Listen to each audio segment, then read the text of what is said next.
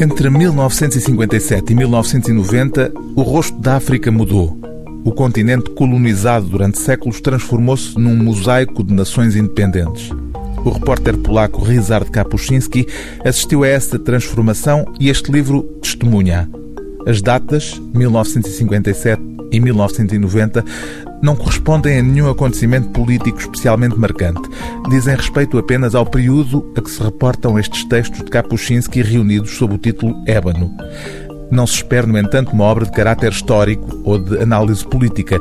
Ébano é obra de um escritor, de alguém com um apuradíssimo sentido de observação, capaz de nos transmitir por palavras retratos e atmosferas, pessoas e lugares o autor faz questão de deixar logo de início a advertência de que aquilo a que chamamos África, como se se tratasse de uma realidade homogénea, na realidade não existe.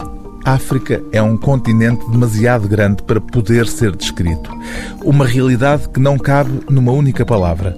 Por isso, esclarece Rizard Kapuscinski, este não é um livro sobre a África, mas sim sobre algumas pessoas de lá, sobre os encontros que tive com elas, o tempo que passamos juntos. São essas experiências pessoais que Kapuscinski partilha connosco nestas três dezenas de textos simultaneamente jornalísticos e literários. Um percurso que começa no Ghana, no final dos anos 50, e termina na selva, na Tanzânia, no princípio dos anos 90. Um percurso nómada, como o dos nómadas da Somália, que Kapuscinski descreve assim: Alguém me desperta. Sinto uma mão tocar-me, leve e cautelosa. O rosto que se inclina sobre mim é escuro.